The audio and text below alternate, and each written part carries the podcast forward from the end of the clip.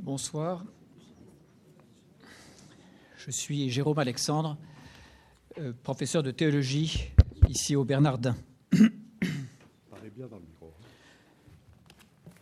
Avant d'introduire brièvement cette soirée, euh, je voudrais indiquer ou rappeler que celle-ci prend place dans un riche programme de colloques et de conférences euh, qui sont conçus et produits par le pôle de recherche du Collège des Bernardins. Euh, son responsable est le père Antoine Guggenheim. C'est au fond grâce à lui que nous avons parmi nous ce soir Philippe Solers, qu'il en soit vivement remercié. On ne présente pas Philippe Solers, sinon peut-être en rappelant deux vérités incontestable. La première est qu'il est l'un des écrivains les plus marquants du paysage littéraire français de ces 30 dernières années.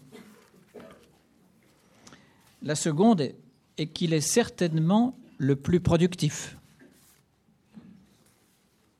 Je crois qu'on compte une soixantaine de titres. À l'heure actuelle, son dernier ouvrage euh, s'intitule Le discours parfait, ou plutôt Discours parfait sans article, chez Gallimard. C'est un, gros livre que vous trouverez à l'extérieur, dans, dans ces lieux même, après la conférence. C'est donc une joie et un honneur de l'accueillir ce soir au Collège des Bernardins, satisfaction qu'il partage sans doute, puisque c'est la seconde fois qu'il vient il, sait en tout cas qu'il trouve ici l'amitié et le respect qui lui est dû. Vous étiez nombreux pour écouter Philippe Solers dans ce même auditorium le 1er juillet dernier parler de Dante et particulièrement de son paradis. Nous l'entendrons ce soir nous parler du catholicisme et du XVIIIe siècle. Non pas du catholicisme au XVIIIe siècle, car la perspective, je crois savoir, n'est nullement historienne, mais du XVIIIe siècle dont la catholicité s'adresse à nous d'une manière remarquable, mais si peu remarquée, d'une manière qu'il va jusqu'à qualifier de révolutionnaire. C'est le titre de la soirée. L'angle de vue est en réalité comparable à celui adopté pour Dante. La connaissance qu'il envisage à propos de Dante ou du XVIIIe siècle n'est pas une connaissance érudite qui nous déplacerait dans l'exotisme de ces temps reculés. Elle est plutôt une connaissance salutaire, une connaissance qui sauve. Voyager dans le temps en effet, ce n'est pas faire du tourisme dans l'histoire. C'est plutôt ouvrir le temps présent à son épaisseur temporelle, ce qui est tout autre chose. Quand Philippe Solers parle de Dante, de Bossuet, de Voltaire, de Joseph de Maistre ou de Chateaubriand, il ne cesse de penser et d'éclairer son propre temps, le nôtre. Dans cette optique, le XVIIIe siècle et le catholicisme sont sûrement moins derrière nous que devant. Mais pourquoi Solers s'intéresse-t-il particulièrement au XVIIIe siècle? Pourquoi s'intéresse-t-il au catholicisme? Et pourquoi rapproche-t-il l'un et l'autre? Question de goût, bien sûr, mais encore. Le rapprochement est loin d'être évident car nous sommes tous plus ou moins acquis à l'idée reçue d'un siècle des Lumières qui émancipe la raison, prône la tolérance, nie la métaphysique et rejette de plus en plus la foi dans la sphère privée. Les Lumières, selon cette, vue, seraient l'affranchissement de l'homme de la servitude religieuse, ce que la Révolution française paraît confirmer. Une telle vision des choses conduit aussitôt à opposer une clarté moderne irreligieuse, venue tout droit du XVIIIe siècle, et une obscurité chrétienne dont les derniers feux s'éteindraient à la fin du XVIIe siècle. Même si un peu de braise couve encore sous la cendre. Nous sommes évidemment en pleine lecture idéologique, c'est-à-dire dans une lecture qui préfère le simplisme et la falsification à la riche complexité de la réalité.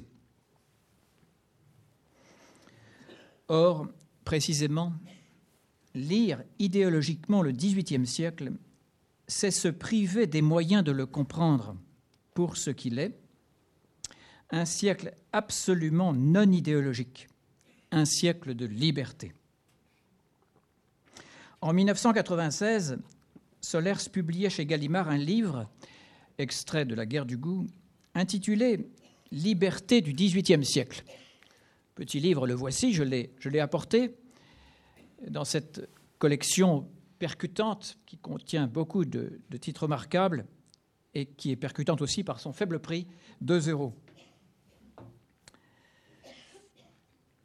Le mot de liberté, dans le titre, est incontestablement le meilleur pour qualifier le XVIIIe siècle.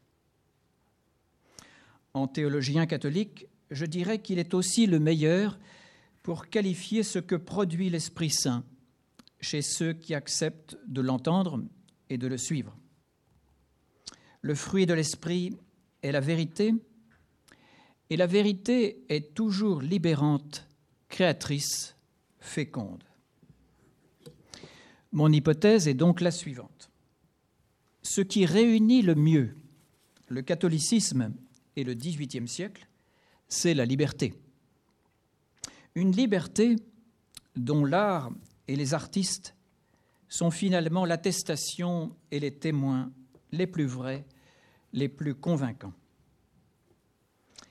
Et ce pourquoi Solers s'intéresse tant à l'art, au catholicisme et au XVIIIe siècle, c'est qu'il est lui-même d'abord un créateur, un artiste. Autrement dit, un homme que seule la liberté passionne vraiment, car elle est la condition première de la vérité, sa forme même. Solaire, c'est à mon avis le moins idéologue des penseurs de ce temps. C'est pourquoi son goût le porte naturellement vers ce qu'il y a de moins idéologique, à savoir l'art, le catholicisme et le XVIIIe siècle. Et c'est pourquoi aussi il les aime de préférence ensemble.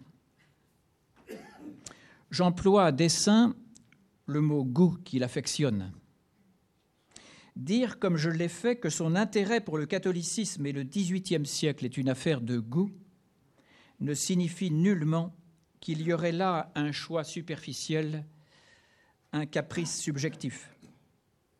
Avoir du goût ne s'improvise pas, c'est d'abord une question de don, puis un long travail d'éducation.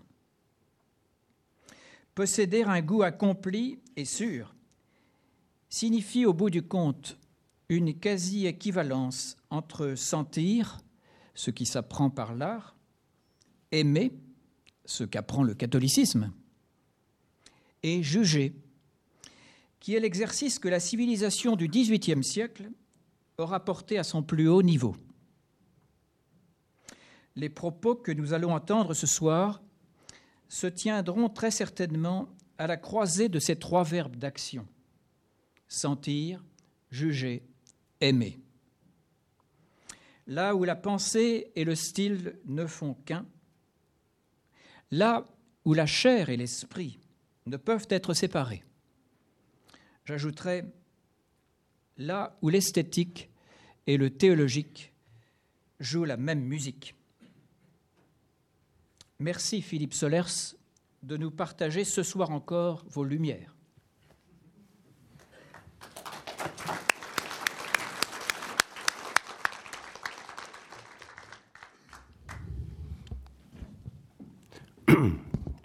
Bien. Est-ce qu'on m'entend bien Partout?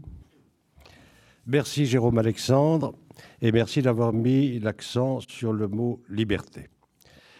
Je dois vous avouer que j'ai hésité ou que j'ai eu quelques scrupules à tenir le discours que je vais vous tenir ce soir. Car la journée ou les jours derniers ont été extraordinairement riches en événements et je veux les signaler euh, d'un mot. ce que vous aurez à entendre et à voir ce soir porte surtout sur une apologie, je dirais, effervescente de la beauté.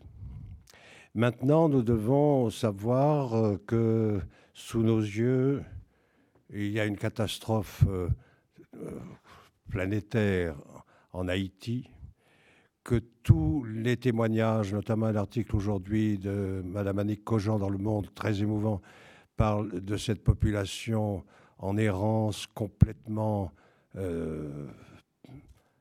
complètement débordée par le malheur et par la mort. Et euh, ces Haïtiens, comme vous le savez, sont presque tous euh, de fervents catholiques.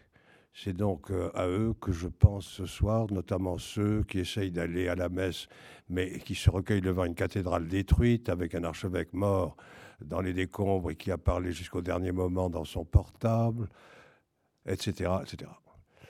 Je vais y revenir dans un instant parce que c'est été un des grands problèmes du XVIIIe siècle, le désastre de Lisbonne et le poème de Voltaire qui lui a été consacré et la polémique qui a eu lieu entre euh, Voltaire euh, et Mestre. Voltaire était mort, mais enfin Mestre a repris euh, ses propositions pour les contester. Voyez-vous, il s'agit tout simplement du problème du mal.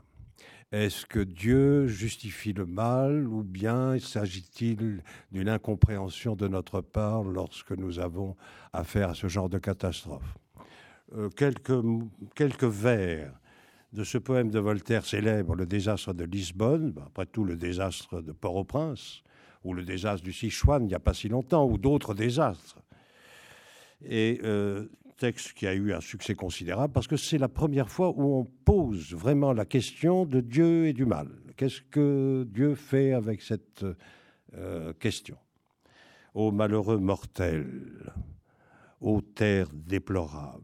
Vous savez, ce, texte de Voltaire est très important parce qu'il s'adresse, il conteste complètement la vision optimiste euh, euh, du, monde euh, à savoir Pope d'abord et ministres aussi, vous retrouvez ça dans Candide par la suite, c'est-à-dire des gens qui vous expliquent que tout est bien et que tout est pour le mieux dans le meilleur des mondes possibles et qui en profitent évidemment pour ne pas voir ce qui se passe sous leurs yeux, c'est-à-dire euh, bah, des massacres, euh, des morts, des injustices, voire même des catastrophes naturelles.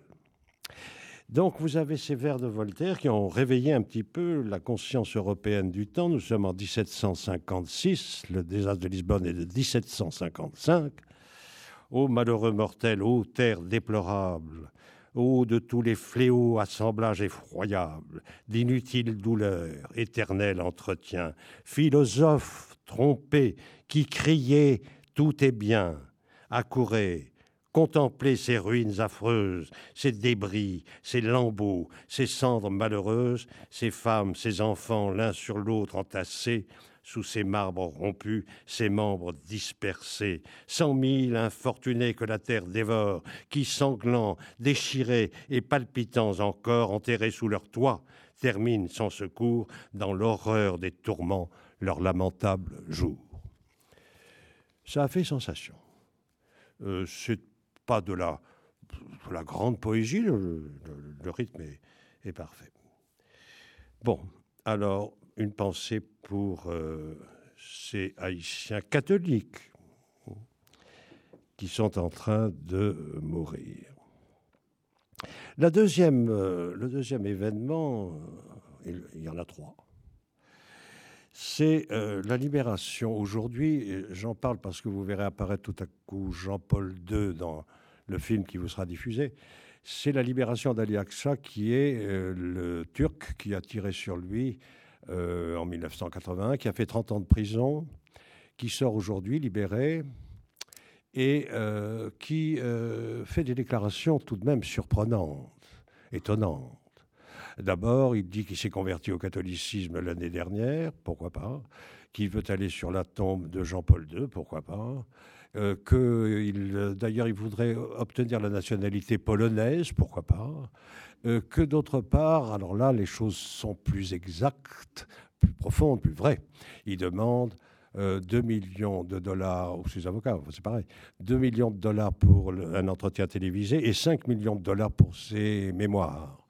Comme d'autre part, il est, euh, semble-t-il, d'une santé mentale fragile, mais enfin, tout de même, le business continue.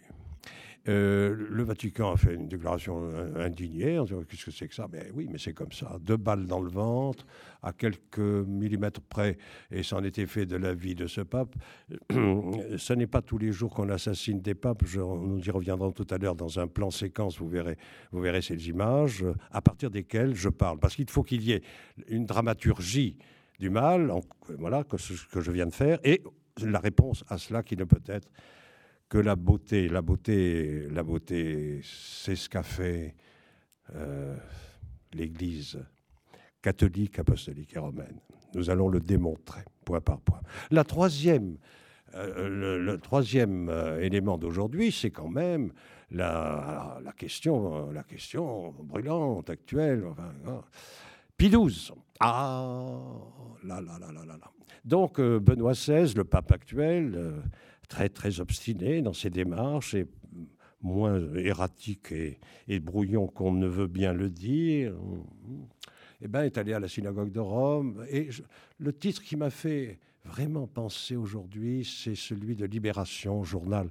Euh, journal euh, vraiment alors euh, dégagé de tout obscurantisme, c'est le moins qu'on puisse dire, tout en sombrant parfois dans un obscurantisme parallèle, mais ça c'est une autre question. Eh bien, c'était le pape Benoît XVI s'est fait tenser à la synagogue de Rome. C'est une information extraordinairement intéressante parce que le mot tenser, comme si c'était un enfant qui se faisait morigéner, comme, comme le dit la traduction des Septante, il y a un moment où, Pierre va morigéner Jésus-Christ. Bon, on morigène des enfants, on les tense, pourquoi pas leur donner une fessée Je ne sais pas, euh, je ne sache pas que Benoît XVI ait reçu, ait reçu ce genre d'accueil la question Pi XII est très importante. Ce n'est pas mon sujet de ce soir. On y reviendra si vous le souhaitez. Maintenant, comme on dit euh, en Chine, lorsque, en Chine classique, lorsqu'on veut euh, ouvrir une nouvelle époque de pouvoir ou de réflexion ou de pensée, on procède, vous le savez, à la rectification des noms. Je vais donc procéder à la rectification d'un certain nombre de noms qui me paraissent faux, falsifiés et euh, désormais complètement euh, inutiles, enfin contre, contre vrai. Le premier mot, c'est celui de contre-réforme. Vous avez dans cette expression qui est enseignée partout un mouvement qui serait issu de la Renaissance, qui l'aurait continué en quelque sorte, euh, qui s'appelle la réforme. L'Église catholique, épouvantée par la contre-réforme, se serait défendue en agissant contre la réforme. C'est enseigné partout, la scolarité, l'université, il n'y a aucun intellectuel n'oserait revenir là-dessus. Eh bien, moi, j'y reviens. Parce que cette euh, expression euh, voudrait dire qu'on se bat contre Or, la contre-réforme qu'il faut appeler absolument, je n'ai aucune chance d'être entendu, mais je le dis quand même, qu'il faut absolument appeler la révolution catholique, et euh, non pas une, contre-réforme, euh, c'est quelque chose qui n'est pas senti, vu, entendu, professé, admis. Nous n'avons pas eu affaire à une contre-réforme, sujet qui, est toujours extraordinairement euh, épineux. Est-ce que Benoît XVI n'est pas un pape de la contre-réforme? C'est-à-dire, est-ce qu'il ne veut pas revenir en arrière? Est-ce qu'il ne se bat pas en se repliant sur son bunker? L'Église catholique se retire dans une sorte de défense. Oui Ben non. La contre-réforme, c'est une formidable affirmation, là où était à l'œuvre de la négation. Et c'est pour ça que la révolution catholique est la suite logique, et c'est probable, tout simplement de la Renaissance. Le deuxième mot euh, qui, est, qui fait absolument difficulté, qui est, employé couramment et qui n'apprend rien, sinon une diversion d'intérêt, c'est le mot baroque. Euh, on dit le baroque pour l'opposer au classique. Vous avez lu baroque, oui, c'est la musique baroque. Ah, c'est du baroque. Ah, c'est de l'architecture baroque. Oui, ça voudrait dire quelque chose qui quand même n'est pas vraiment dans les normes, qui dépasse, qui déborde, qui, qui se répand. Euh, oui, alors, eh ben, le baroque, oui, ah oui, mais alors vous entendez bien que c'est au fond euh, en Italie et, et venant de l'Église catholique que cette prodigieuse révolution formelle a eu lieu. Elle a lieu pourquoi? Parce que on pense à un moment donné que le corps humain a été maltraité, qu'on l'a ascétisé, qu'on l'a en quelque sorte abstractisé, et qu'il n'y a pas ce qu'il faut pour, pour lui rendre hommage. Le corps humain, ça s'est beaucoup, beaucoup aggravé par la suite. Et donc vous avez cette, euh, cette chose extraordinairement visible, si on veut bien la voir, c'est que la France, qui est un pays bizarre, de plus en plus bizarre, me semble-t-il, euh, n'entend pas ou ne veut pas entendre le moment clé de cette révolution catholique. J'ai bien entendu citer le Concile de Trente, 1560. Le Concile de Trente euh, est une énorme révolution. Non seulement il y a des modifications, je, n'entre pas dans le détail, mais à partir de là, la, poussée physique qui se traduit par, un art considérable en musique, en peinture, en architecture, en sculpture, etc., devient quelque chose, mais d'une insolence, d'une euh, vérité libre qu'on euh, n'avait jamais cru que l'humanité aurait pu penser. Vous allez en Italie, ça vous saute aux yeux partout, à moins que vous soyez aveugle. Vous, écoutez la musique, vous, l'entendez immédiatement, à moins que vous soyez sourd. Et le reste s'ensuit, à savoir, avez-vous un corps, comment est-il fait, et de quel préjugé ou aveuglement ou surdité est-il le centre? Le corps, c'est très important, vous savez. Ah oui. Donc au dolorisme gothique ancien, à tout ce qui veut revenir en arrière dans un accès de puritanisme euh, exagéré dont nous souffrons partout encore dans les pays anglo-saxons, euh, l'Église catholique oppose, oppose, semble-t-il, mais en fait réaffirme ce qu'elle a dans sa grandeur intime. Ça s'appelle la révolution catholique et non pas la contre-réforme. Pour ça, il faut être évidemment sensible au corps qui surgit là. Euh, vous allez voir. Donc, euh, s'il y a. Le, titre du film que je vais vous présenter tout à l'heure s'appelle La Révolution catholique, sous-titre Amour sacré, amour profane. C'était une référence directe au grand tableau de Titien, que vous connaissez tous sûrement, hein, et qui va être euh, l'objet de ce que j'appellerais une transmission secrète à travers l'art en France. Pourquoi je dis la France? Parce que la France a résisté comme un seul homme au Concile de Trente. Elle n'a pas admis cette euh, révolution. Euh, c'est la, la, raison pour laquelle nous n'avons pas, par exemple, Bernin présent au Louvre et tant d'autres choses qui opposent ce pays à la papauté, c'est-à-dire à, l'unicité. C'est l'Église gallicane. C'est pour ça que je vous conseille de lire Mestre un jour ou l'autre, que ce soit du pape, ou plutôt ce texte admirable qui s'appelle l'Église gallicane. L'Église gallicane, quelle, étrange proposition. Maître se contente de dire est-ce qu'on parle d'une église italienne, d'une église espagnole, d'une église polonaise? Pourquoi s'il y aurait une église gallicane, alors qui ne serait euh, ni vraiment euh, papiste ni vraiment protestante, qui hésiterait sans arrêt entre ces deux positions? La démonstration de Metz porte sur le fait que l'opposition au Concile de Trente et donc à toutes les merveilles qu'il a propulsées, produites, vient de la magistrature française, des parlements. Ce sont des magistrats, non pas le peuple, comme on lui a fait dire par la suite. Ce sont les magistrats, c'est le juridique, le, ce sont les gens de pouvoir, de la noblesse même de Rome, qui va jouer son rôle par la suite, qui s'opposent évidemment pour des raisons de pouvoir et d'intérêt au concile. Ce concile est donc à la source de ce qui se développe par la suite en révolution formelle. Formelle, ça veut dire le fond, hein, dans ma pensée.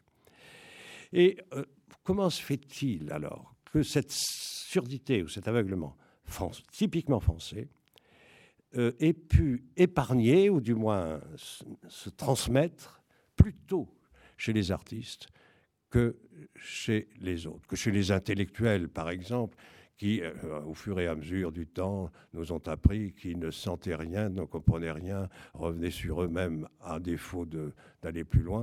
Et en tout cas, on peut tous les prendre en flagrant délit d'ignorance crasse par rapport à l'art. Donc, qu'est-ce qui s'est passé? Eh bien, justement, ce sont des peintres, ce sont des musiciens, pas en France. Euh, la grande musique européenne, euh, vous l'entendrez tout à l'heure, bon, est là pour témoigner de cette prodigieuse euh, effervescence, renaissance du corps et des corps. Ce sont eux qui ont pris la relève, qui ont, qui ont entendu cet appel. Ce sont des gens qui avaient des corps, qui ont entendu de quoi il s'agissait dans cette affaire. Les autres, il faut croire qu'ils avaient des corps très diminués ou qu'ils allaient d'ailleurs euh, pouvoir les, euh, tuer sans, aucun sentiment particulier. C'est l'histoire, du monde. Hein. Eh bien, euh, là, il y a eu un certain nombre d'exceptions qui vont faire l'objet de notre enquête. Si vous avez une séparation entre euh, la chair et l'esprit, comme l'a dit très bien Jérôme Alexandre tout à l'heure, vous êtes là dans l'embarras par rapport au catholicisme, tel qu'il doit être, à mon avis, pensé. Pas sous sa forme antérieure, antérieure, doloriste, et dans cette vallée de larmes, etc. Ça ne veut pas dire que ce ne soit pas tragique, que la mort ne soit pas là aujourd'hui. Ça veut dire qu'on va aller plus, toujours plus loin dans l'affirmation d'une foi, si vous voulez, dans la beauté qui est plus forte que la mort, que le mal, que, la mort. Tu es dans, la, dans, dans, le fil même de ce qui doit être pensé dans cette région. Alors, si vous avez en effet hum, le problème de l'incarnation qui a eu lieu, mais si vous séparez, si vous niez l'incarnation, ben, vous, vous, niez aussi la résurrection. Parce que s'il y, a incarnation, il y a résurrection. Vous n'êtes pas du tout obligé de prendre ces coordonnées. Il y aurait un Dieu qui s'est incarné en homme. Vous connaissez, l'histoire. Euh, à vrai dire, hmm, il faudrait voir. Mais euh, vous avez donc une, une loi de séparation. Hmm, ce qui se pense, ce qui se sent, ce qui se... Euh, vous avez par exemple un, problème qui est celui euh, de ce que deviendront ou pas, évidemment personne n'y pense plus, ce qu'on appelle des corps glorieux. Vous savez ce que c'est après la résurrection Vous allez ressusciter, vous n'en doutez pas sûrement. Hein. Hmm. Oui. Eh bien, ce sont des corps qui réunissent quand même un certain nombre de, qualités. Hein. Ce sont des corps impassibles, agiles, subtil et glorieux. Euh, ça, c'est l'art des adjectifs. Hein. Impassible, ça a l'air de contredire agile, parce que si vous êtes impassible, vous n'êtes pas agile, mais si vous êtes agile, vous êtes aussi impassible. Vous allez voir, vous allez voir là tout à l'heure des corps de musiciens, euh, de musiciennes et d'un musicien qui réunissent absolument ici, maintenant, il y a quelque temps, euh, ces adjectifs. Impassible, agile, subtil, glorieux. Donc, si vous êtes, par exemple, au temps de Saint-Just s'adressant à la Convention nationale, et si vous dites, c'est une phrase magnifique, voilà quelqu'un qui savait, qui savait euh, parler, les hommes politiques du temps, les, les discours, enfin, où en sommes-nous aujourd'hui? Dans quelle misère Dans quelle décadence et déliquescence Dans quelle imposture Dans quel blabla? Saint-Just s'adresse à la tribune de la Convention et dit, et dit cette phrase fameuse, écoutez-la bien, je méprise cette poussière qui me constitue et qui vous parle. je, vais vous dire ça comme ça, n'est-ce pas? Mais, mais non, mais non. J'aime bien et je respecte cette poussière qui me constitue et qui vous parle. Donc, des corps glorieux, nous allons essayer de voir en quoi c'est fait. Euh, je précise simplement, et ce, collage de Picasso de 1912 est là pour, pour faire sentir déjà ce, dont je parle, c'est-à-dire que, selon la, magnifique formule de Claudel, l'œil écoute, mais essayez de comprendre que l'oreille peut voir. Nous allons essayer de le prouver. Je fais un tout petit détour, puisque nous sommes dans ce papier collé de, Picasso, euh, vers un texte d'Auguste Renoir de 1910. Là, nous sommes en 1912, c'est-à-dire dans la promesse, en effet, d'une renaissance. Ça a beaucoup, beaucoup impressionné déjà, euh, euh, Manet avait, trouvé dans, certains, Basile le dit à Renoir, très tôt, en 1860, lui dit, voilà, attention, Manet, c'est aussi important pour nous que Cimabue ou Giotto, Giotto Dante, parce que c'est la Renaissance qui est en train de venir. Voilà. Eh bien, euh, Renoir, en 1910, oh, juste avant la première catastrophe mondiale, dit la chose suivante le retour de notre esprit vers le passé n'est peut-être pas inutile à l'heure actuelle. S'il faut en effet se garder de demeurer figé dans les formes dont nous avons hérité, il ne faut pas non plus, par amour du progrès, prétendre se détacher complètement des siècles qui nous ont précédés. Un peu plus tard, c'est une préface à un traité de la peinture de Cennino Cennini, euh, très célèbre du XIVe siècle. Renoir dit On voudra bien accorder que s'il est admissible que les hommes aient conçu la société céleste à l'image de la société terrestre, il est plus vrai que cette organisation divine a eu son tour une influence considérable sur les esprits et a conditionné leur idéal. On saisit, d'après cela, la cause de l'essor général de l'art et de son unité partout où règne une haute conception religieuse, en Égypte, en Grèce, dans l'Europe occidentale, si bien qu'on pourrait presque dire qu'en dehors des principes qu'elle contient, il ne saurait y avoir d'art. Le sentiment religieux s'est peu à peu affaibli au cours des siècles. Mais les règles établies sous son influence avaient des fondements si solides que jusqu'à la période révolutionnaire, ce qu'il en demeura suffit pour maintenir l'art à un niveau supérieur chez les peuples de culture catholique. C'est à dessein que j'emploie l'expression culture catholique, parce qu'elle marque à mes yeux la différence essentielle entre les idées de beauté qu'elle suscite et celles qu'évoque la culture chrétienne en général des premiers siècles. Voilà.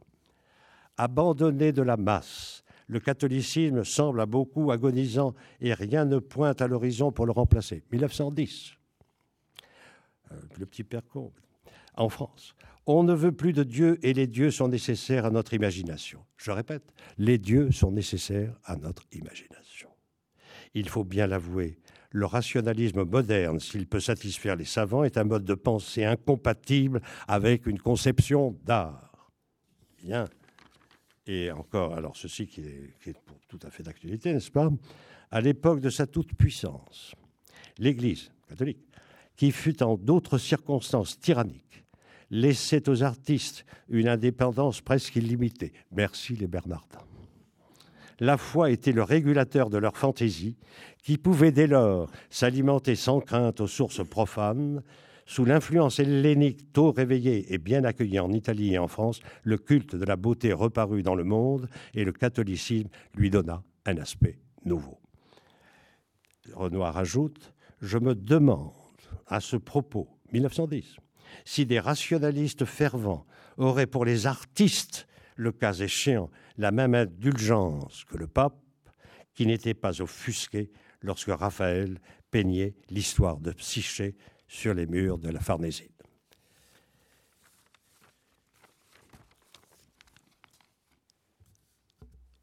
Et maintenant, quelque chose, je crois, d'important par rapport au temps. Il ne s'agit pas d'être dans le passé. Nullement, bien au contraire. Ceux qui sont déjà dans le passé sont les prétendants à la maîtrise du présent qui sont déjà basculés dans une néantisation absolument irrévocable. Pour comprendre ce que la différence que nous avons essayé par un travail extrêmement long, je vous, euh, je vous prie de le croire, ce travail de film est extrêmement minutieux, grâce à mes amis euh, Georgi Kagalabov et Sophie Chang. Nous avons travaillé beaucoup, beaucoup, afin d'essayer de vous présenter 20 minutes euh, qui soient uniquement sur euh, ce que vous allez voir et la musique, de telle façon que vous compreniez que l'œil écoute et que l'oreille voit. Nous pouvons donner idée de ce que serait quelque chose dès maintenant comme un corps glorieux. Évidemment, nous n'avons pas besoin de mourir pour, euh, pour ça. Et on va essayer d'en donner furtivement 20 minutes. Il faudrait le revoir, je crois, quatre ou cinq fois et discuter chaque plan, car c'est comme ça que nous avons procédé. Chaque plan a ça, son histoire.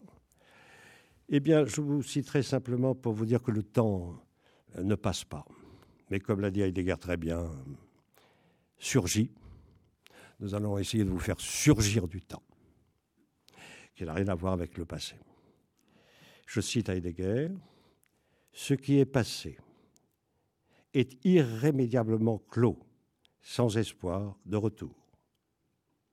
Ce qui est passé traîne devant la porte du présent et ne peut jamais y revenir et y entrer.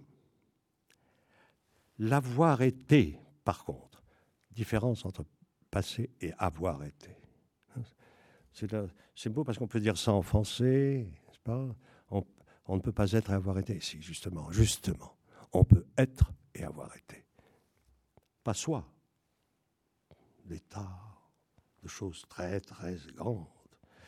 L'avoir été, par contre, contre le passé, continue d'être l'avoir été continue d'être. Nous le sommes nous-mêmes, dans la mesure où le plaçant devant nous, le sauvegardant et le portant en avant, je, relis, hein, le plaçant devant nous, le sauvegardant et le portant en avant, ou encore le repoussant et voulant l'oublier, nous le faisons pénétrer dans notre être là. Les ombres de ceux qui furent nous visitent à nouveau, viennent à nous, sont à venir.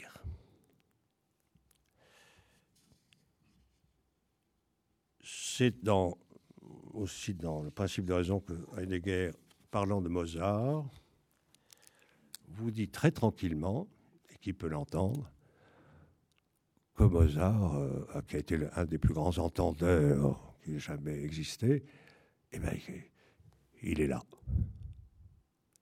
Merci de votre attention. Je demande à mes amis de projeter euh,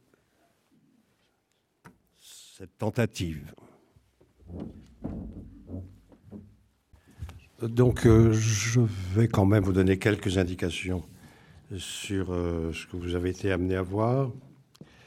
Au début, vous entendiez la fantaisie pour piano en do mineur Köchel 475, interprétée par Glenn Gould. Vous avez remarqué plus tard avec Bach comment il est tellement euh, saisi par l'incroyable concentration qui est la sienne, euh, Bach, avec le menton presque sur les touches. Vous avez vu les mains, le travail extraordinaire, l'indépendance des deux mains. Je parlais tout à l'heure de corps impassible, agile, subtil et glorieux. Là, on en a une magnifique démonstration. Ce qui m'impressionne toujours le plus chez ces grands musiciens, notamment au piano, c'est visible chez, une pianiste de génie euh, qui s'appelle Martha Argerich, euh, c'est d'arriver à donner l'impression que c'est tout autre chose qu'un piano, que, que la main gauche a une indépendance absolue par rapport à la main droite. Enfin, bref, ça pose des questions sur le fonctionnement du cerveau et du corps tout entier. Comment obtenir une telle liberté, une telle indépendance? Euh, dans la vie Vous savez que Gould a renoncé à donner des concerts, comme Marguerite souvent refuse aussi. C'est-à-dire que le concert, euh, ça n'a aucun intérêt. Il s'est concentré sur l'enregistrement. Il a, il a verrouillé ses portes. Il a vécu d'une façon très étrange. Et euh, il y a, un, document qui, qui fait mon enchantement. Il est avec euh, Yehudi Menuhin, il joue au violon une sonate de Brahms sans grande conviction, parce que ça ne l'intéresse pas vraiment, Gould. Euh, ce qui l'intéresse, c'est Bach, encore Bach, toujours Bach. On peut répéter, répéter, répéter, répéter indéfiniment Bach, les toccata, les partitas. Bon. Et alors, euh, lui, mais une très 19e siècle, lui dit euh, Mais pourquoi, enfin, vous ne faites plus de concerts C'est dommage. Et l'autre, Gould, lui répond très gentiment mais, enfin, vous ne comprenez pas que c'est fini, hein, le concert, le public, tout ça, c'est fini. C'est fini. Le spectacle, c'est fini. Le spectacle. Hein Déjà, viens, on joue devant, ah, on fait des. Alors que l'enregistrement, on peut travailler, c'est ce que nous avons fait, mes amis et moi d'ailleurs, euh, on peut travailler sur le, centième de seconde, on peut reprendre, on peut, faire quelque chose de plus précis. Hein. Voilà, c'était Gould. Bien entendu, vous avez euh, vous avez reconnu le grand, le grand personnage de, ce film. C'est en, peinture, c'est L'amour sacré et l'amour profane euh, de 1515 qui est à la Galerie Borghese à Rome. Euh, L'ange que vous avez vu sur le pont de Sant'Angelo à Rome. Ensuite, vous avez évidemment la grande vedette, alors carrément le, le génie, disons les choses. C'est Cecilia Bartoli chantant Mozart Exultate Jubilate, avec le Riccardo Bini le Wiener Philharmoniker à Salzbourg, le 27 janvier 2006. C'est une composition de Mozart lorsqu'il a 17 ans. Il est déjà très en forme depuis longtemps. Euh, exultate jubilate ovassanime beate dulcis cantica canendo canto vestro respondendo psalante etera comme me, n'est-ce pas? Elle chante tout ça en latin. Exultez, réjouissez-vous, âme bienheureuse, chantant des chants joyeux, à vos chants répondant, les cieux chantent avec moi. Et c'est vrai que lorsque vous voyez euh, l'extraordinaire manière qu'a Bartoli de faire sortir non pas la voix de son corps, mais son corps de sa voix, ce qui est tout à fait autre chose, vous avez l'impression que les cieux chantent avec moi. Ce qui vient de me refrapper à l'instant en la regardant, ce sont les mimiques de visage, l'énergie, la concision énergique et surtout le côté extraordinairement fort, violent, qui l'anime, la colère, la méchanceté, la colère. Oui, oui, il faut que Dieu se mette en colère, d'une certaine façon. Et puis euh, le côté enfantin, cette espèce de jubilation enfantine, c'est un, elle a l'air d'un bébé, hein, absolument. Vous avez remarqué que l'enfant qui plonge sa main dans le, euh, dans le tableau de Titien est là pour dire qu'on va, ben, on va ramasser tout ça. Si vous en voulez encore, on le repasse. Hein. Voilà. Il faudrait le voir quand même trois ou quatre fois pour, apprécier, sauf ceux que sa barbe. Euh, vous avez vu Fragonard, les baigneuses au musée du Louvre, vous avez vu Watteau, la finette, l'admirable nacre de, la jeune femme jouant du théorbe. Nous sommes en 1717. Vous avez, avec Fragonard, nous sommes en 1732, avec Watteau, nous sommes un peu avant. Ensuite, nous sommes, vous êtes reparti sur, sur le Bernin, qui est quand même le, sculpteur des sculpteurs, celui dont, Louis XIV n'a pas voulu. On l'a renvoyé au pape. Hmm. Parce que ça choquait le, rationalisme déjà pointant. C'était pas assez. Oui, enfin, c'était une question de pouvoir. Hein. Les questions entre la, la, la, monarchie française et la papauté euh, mériteraient un long développement. Vous avez rien entendu Mozart dans la fantaisie pour piano en, ut mineur, toujours Glenn Gould. Bon. Vous êtes passé par la place Saint-Pierre où je fume de façon désinvolte ma, cigarette. Ensuite, vous êtes allé sur les roses dans un verre de champagne, admirable tableau qui sert de, couverture au cœur absolu de Manet. rose dans un verre de champagne qui est à Glasgow. Vous avez ensuite vu un pape qui n'est pas n'importe lequel, n'est-ce pas? Innocent X, 1650, Velasquez, part à Rome, très vite. Euh, tableau qui obsédait, comme vous savez, Francis Bacon, hein, qui en a tiré des sortes de, déformations de chaises électriques. Tableau magnifique, sublime. Vous avez encore euh, les anges portant la croix. Merci d'avoir saisi le moment où il y a, une mouette, je crois. Hein, hein. Alors, vous avez, vous avez vu quand même ces, ces images d'archives de l'attentat contre Jean-Paul II, qui, je pense, produisent une émotion, en tout cas moi je la ressens, tout à fait euh, flagrante. Et puis, euh, vous avez alors, tout de suite après, pour montrer que, bien que laissé pour mort, il, ressuscite, hein, Jean-Paul II en train de célébrer la messe avec, nous avons eu le Gloria de la messe du couronnement hein, par Karajan en 85, 1985. La messe de Jean-Paul II, que vous avez pu voir, qui, à mon avis, c'est une image d'archive admirablement bien filmée, par, probablement par un réalisateur italien. Euh, vous avez la contre-plongée sur le sur l'autel avec les, différents ustensiles, si boire, me paraît un plan euh, de toute euh, beauté. Alors vous connaissez le texte, bien sûr, puisque de même, après le repas, il prit ce précieux calice, vous rendit grâce. Lui rendit grâce encore, le bénit, le donna à ses disciples. Prenez, buvez-en tous. ceci a été répété ensuite, comme il se doit, par, tous les papes, par, tous les prêtres. J'ai proposé un jour à, la direction d'Arte de faire un film de 52 minutes qui serait uniquement consacré à, l'ostension de, c'est-à-dire mais des messes qui, auraient lieu un peu partout sur la planète. Euh, en ce moment même, il y en a partout soit dans des endroits extrêmement luxueux, Saint-Pierre de Rome, hein, soit dans des, dans des endroits de, totale misère, en ce moment même à, Port-au-Prince ou ailleurs, s'il y a des, prêtres. Euh, voilà. Donc, je trouve l'idée très belle. On serait en Inde, on serait en Chine clandestine, on serait un peu partout sur la planète, et, le geste serait le même.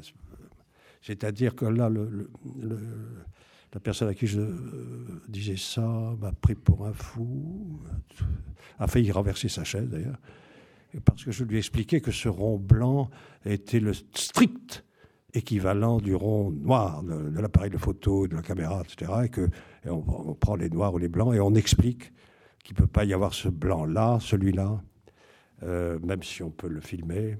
Hein. c'est rigoureusement ce qui s'y passe, avec des paroles qui conviennent est rigoureusement infilmable.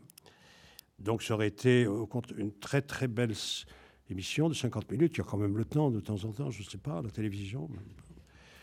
Je n'ai pas été recontacté. Euh, bon, donc euh, vous avez vu le. Oui, j'offre la Divine Comédie de Dante à Jean-Paul II sur la place Saint-Pierre de Rome il, me pose la main, je ne m'y attendais pas, sur l'épaule. Et à vrai dire, c'était en 2000, en octobre 2000. Euh, il y avait quelque chose dans, le regard à quoi je pense encore. Voilà, vous avez reconnu l'incroyable Bartoli, alors euh, récemment dans son album qui s'appelle Sacrificium, où elle chante des airs d'opéra pour Castra avec une intelligence remarquable. Elle, elle exhume, elle est très érudite, elle, elle, exhume ses partitions, elle, a un, talent d'interprétation qui va sans dire. Et elle, a un don de communication considérable. Très intelligente. Elle avait fait déjà Opéra Prohibita pour dire c'était pas bien l'Église catholique qui, euh, interdisait aux femmes de chanter. C'est pas bien. Mais enfin, qu'est-ce que c'est beau. Oui. Mais alors là, ça va plus loin.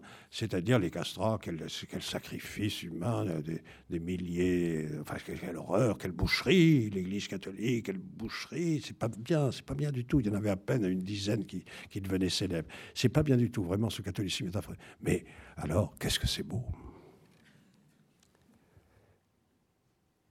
C'est très habile de présenter les choses comme ça.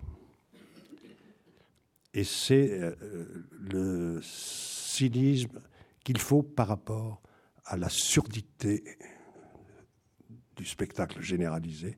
Il faut lui dire des choses hein, et puis lui infliger la beauté. Infliger le mot. Vous avez vu, vous l'avez vu chanter dans sa petite robe merveilleuse, le, fameux, le fameux air de Vivaldi, où là encore, ce qui est intéressant, ce sont les, les vocalises. C'est son corps qui sort de sa voix. C'est très rare hein, qu'un corps sorte de la chose d'art qu'il fait. C'est très très compliqué. Enfin, ça demande des dons considérables. Voilà, vous avez retrouvé euh, Gould, euh, de nouveau les baigneuses. Le, je signale que le quatuor qui apparaît à un certain moment est un quatuor de Joseph Haydn, parce que vous avez dans un, bref laps de temps, vous avez, vous avez tous, les, tous les grands génies de la musique, que Handel, Bach, euh, Vivaldi, euh, Vivaldi avant, bien sûr, Bach, Haydn et Mozart. Après ça, ça commence à, décadentisé. Nous arrivons à Wagner un jour, c'est affreux. Donc, euh, vous avez toujours euh, un certain nombre de, visages de Berthe Morisot, quand même une des aventures les plus intéressantes de Manet, en tout cas en peinture, bien sûr. Euh, Berthe Morisot, Bouquet de violette, tableau fameux qui est, qui est de deuil profond, en même temps de lumière, d'espoir et de fermeté, euh, en 1872, c'est-à-dire juste après la Commune de Paris. C'est le tableau le, plus, extraordinaire qu'on ait donné euh, comme euh, sanction positive, tout à fait en dehors de l'idéologie, comme, vous disiez, à la Commune de Paris. Il faut, savoir le regarder simplement. Le balcon, évidemment, vous avez un Renoir, bien sûr. Si vous avez aperçu une asperge, eh bien, une formidable asperge, elle est, de, Manet, bien sûr. Euh, le bar au Bergère, et le déjeuner dans l'atelier qui nous fait, qui me fait en tout cas, moi, une impression toujours étonnante, comme une sorte de héros qui est là avec son chapeau de paille.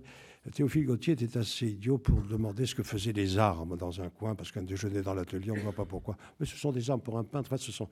en tout cas, le tableau est très guerrier.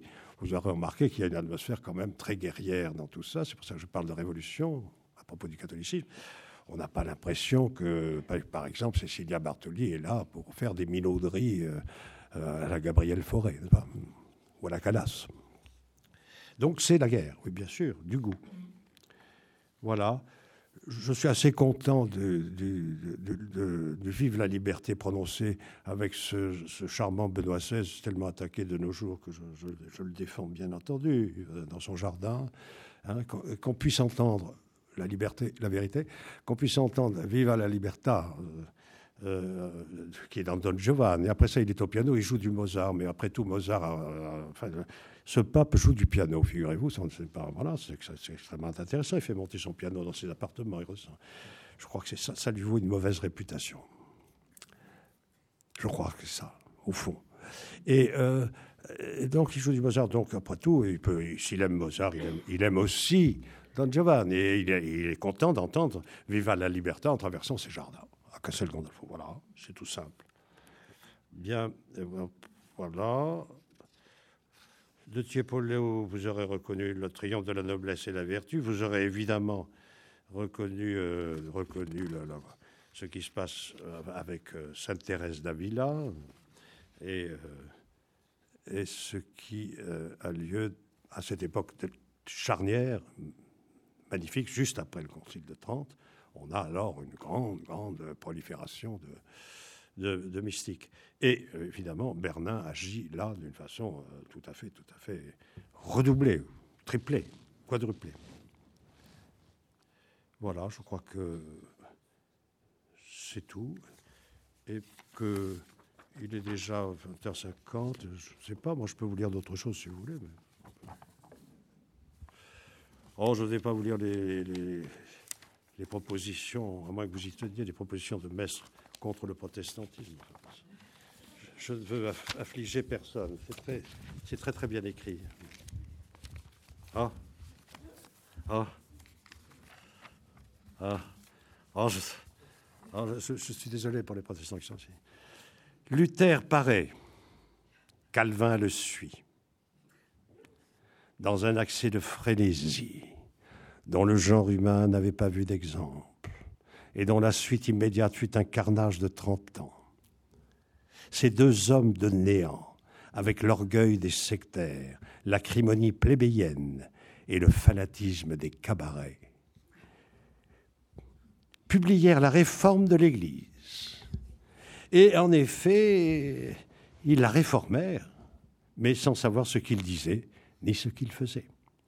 Lorsque des hommes sans mission osent entreprendre de réformer l'Église, ils déforment leur parti et ne réforment réellement que la véritable Église qui est obligée de se défendre et de veiller sur elle-même, dans un premier temps. Après, il faut une contre-offensive, et c'est pour ça que c'est une révolution et pas une contre-réforme, dis-je. Pas, pas mestre, moi. C'est précisément ce qui est arrivé, car il n'y a de véritable réforme que l'immense chapitre de la réforme conduit dans le Concile de Trente, tandis que la prétendue réforme euh, est demeurée hors de l'Église, sans règles, sans autorité, et bientôt sans foi, telle que nous la voyons aujourd'hui. Mais par quelles effroyables convulsions n'est-elle pas arrivée à cette nullité dont nous sommes les témoins Qui peut, je vous dis que c'est écrit en 1819, hein, est-ce qu'une nullité peut s'aggraver? Eh bien oui. Oh, que le néant est beaucoup, dit Balthazar Gracian. Qui peut se rappeler sans frémir le fanatisme du XVIe siècle et les scènes épouvantables qu'il donna au monde? Quelle fureur, surtout, contre le Saint-Siège. Nous rougissons encore pour la nature humaine en lisant dans les écrits du temps les sacrilèges injures vomis par ces grossiers novateurs contre la hiérarchie romaine. Aucun ennemi de la foi ne s'est jamais trompé. Tous frappent vainement puisqu'ils se battent contre Dieu, mais tous savent où il faut frapper. Ce qu'il y a d'extrêmement remarquable, c'est qu'à mesure que les siècles s'écoulent, les attaques sur l'édifice catholique deviennent toujours plus fortes, en sorte qu'en disant toujours il n'y a rien au-delà, on se trompe toujours. Après les tragédies épouvantables du XVIe siècle, on eût dit sans doute que la tiare avait subi sa plus grande épreuve. Cependant, celle-ci n'avait fait qu'en préparer une autre, le XVIe, le XVIIe siècle pourraient être nommés les prémices du XVIIIe, qui ne fut en effet que la conclusion des deux précédents dans la lutte contre Rome. Hein mais c'est précis, tous les ennemis de Rome sont amis. Alors il faut voir, euh, c'est vrai, ça peut se constater. Des gens qui n'ont rien à voir avec les uns avec les autres, qui même se détestent, se haïssent, ils sont amis sur ce point. Comme c'est curieux. L'esprit humain n'aurait pu subitement s'élever au degré d'audace dont nous avaient, été les témoins. Voilà. Donc, euh, bah, écoutez, c'était un moment de, je pense, un peu à la Savonarole. Retenez plutôt, si vous voulez bien,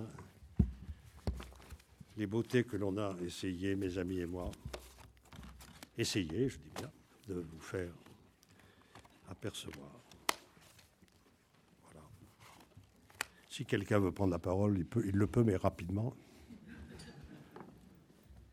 euh, parce qu'il est déjà 21 heures.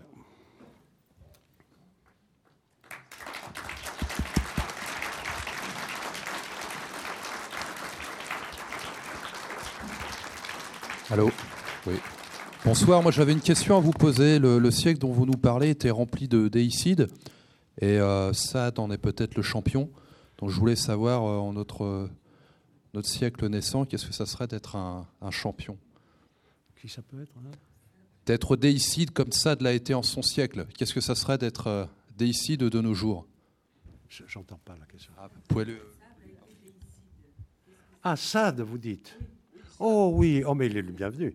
Euh, Sade, comme vous savez, et comme Voltaire et d'autres, Molière aussi, un, très grand élève des jésuites. Et euh, ça me fait penser à ce mot de Louis XIV que vous connaissez sans doute. On lui dit, qui voit un de ses, c'est en plein jansénisme, ça, qui voit un de ses ministres, il dit, on m'a dit, euh, dit Louis XIV, que votre cousin était protestant. Oh non, le, le, ministre, pas du tout, il est complètement athée. Ah bon, dit Louis XIV. Athée, ça va. Sade est évidemment un, des miracles noirs du catholicisme. Faut. Lucifer. Et d'ailleurs, euh, lorsque c'est très bien que vous me posiez cette question parce que de même que ce sont les magistrats, les parlements, les magistrats, surtout la classe, la noblesse, y compris la noblesse de robe, comme on dit, qui a hum, combattu sans arrêt, pied à pied, le Concile de Trente. Euh, de même, euh, c'est la belle-mère de Sade, Madame de Montreuil, issue de cette parlementarisation, qui l'a poursuivi d'une haine épouvantable avoir pris sa fille, une fille d'elle, c'est bien, mais deux, c'est trop. voilà. Donc 27 euh, ans de prison, euh, qui ont produit des chefs-d'œuvre, alors absolument hein, épouvantables. Euh, l'épouvantable peut être pensé uniquement par le, je pense, par le catholicisme, sûrement pas par la, par la réforme et sa pruderie native. Donc, de ce point de vue, ça, eh bien, oui, c'est durable. Hein. c'est un scandale tout à fait durable durable, durable. On peut le supprimer, ça fait rien. Il est, là, personne ne le lit. Bien, enfin bon. Oui, oui.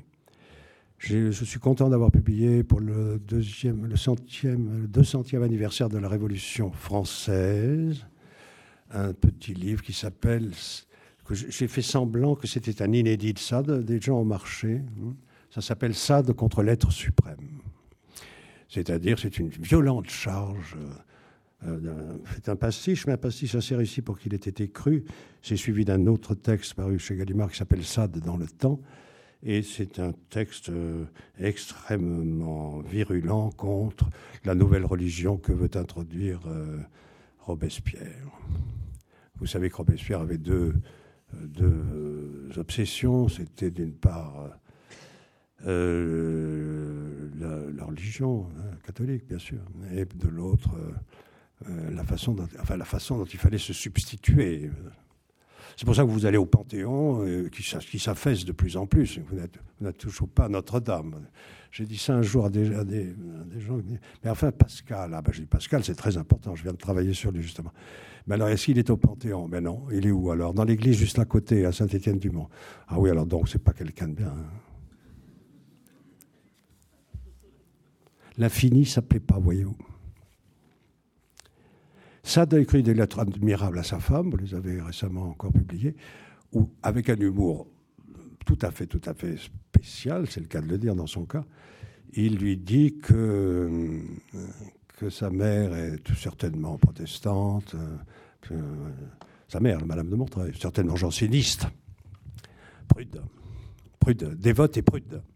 Alors que lui, avec son éducation jésuite, pense que, etc. C'est scandaleux, mais c'est très bien. Moi, j'aime la compagnie de Jésus et Sade, euh, oui, je ne vois pas d'inconvénient. Excusez-moi. Est-ce que vous pourriez. Euh, pardon. oui, pardon. Est-ce que vous. Oui, pardon. bonjour. Est-ce que vous pourriez préciser ce, que, ce qui, à votre avis, se passe dans les corps dans la Révolution euh, catholique? Là, on, vient préciser, de voir... J'ai cru pouvoir préciser avec ce film, mais si vous ne l'avez pas été sensible... Si, si, je suis depuis très longtemps sensible. Mais euh, disons, au niveau de la parole, euh, est-ce que ça peut se dire euh, ce qui Vous voulez que je vous dise ça comment? En vers, si vous voulez, je peux essayer. Voilà, bon. Mais En latin, en latin, en latin, En latin, voilà, par exemple. oui. Non, écoutez, je crois que c'est. Si vous avez suivi un peu mon raisonnement, peut-être un peu désordonné, euh, mais il faut que ce soit comme ça euh, aussi. Euh, je crois que c'est- on ne peut pas parler de corps, de résurrection des corps. voilà. Est-ce que vous y croyez? Non, bien sûr, pas personne ici. Donc, si vous, si vous, si vous suivez, si vous suivez, ah, il faut s'en sentir digne. Attention. Et oui, justement, c'est ça le problème. Non sum dignus. C'est trop pour moi. L'infini, c'est trop pour moi, disent les finis dans Paradis. C'est trop pour moi. Euh, qu'est-ce- vous n'allez pas reprendre, pas reprendre Pascal. Non, non, c'est pas possible. Non, nous avons les philosophes qu'il nous faut. Pascal, c'est trop.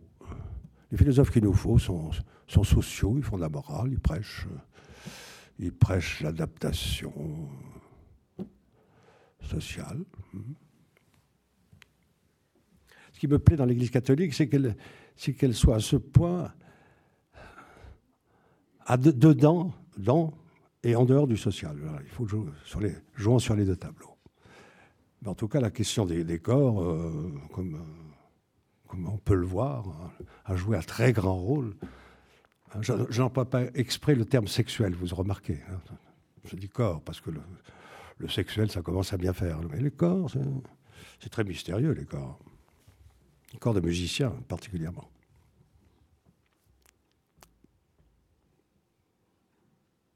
OK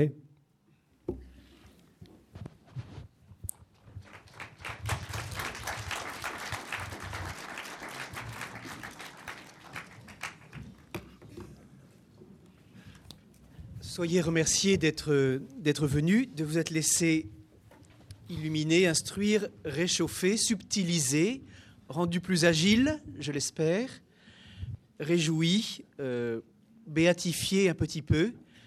Euh, le chef-d'œuvre euh, du Concile de Trente, c'est son texte euh, sur le sacrifice de la messe, Sacrificium. Titre du livre, de, la l'album de Bartholdi. oui. titre de l'album de Bartoli. À la limite, les protestants auraient admis que la croix soit un sacrifice, mais que la messe elle-même, dans son éclat et dans sa discrétion, en soit un. Voilà qui ne cesse de faire réfléchir encore et même de faire agir les théologiens et au-delà d'eux, euh, les artistes et tous ceux qui regardent vers l'Eucharistie comme étant peut-être la clé de cette possibilité de la transfiguration, de l'incarnation de chacun de nous-mêmes en son corps et dans le corps des autres. Merci beaucoup, Philippe Solers. À bientôt. Merci à vous.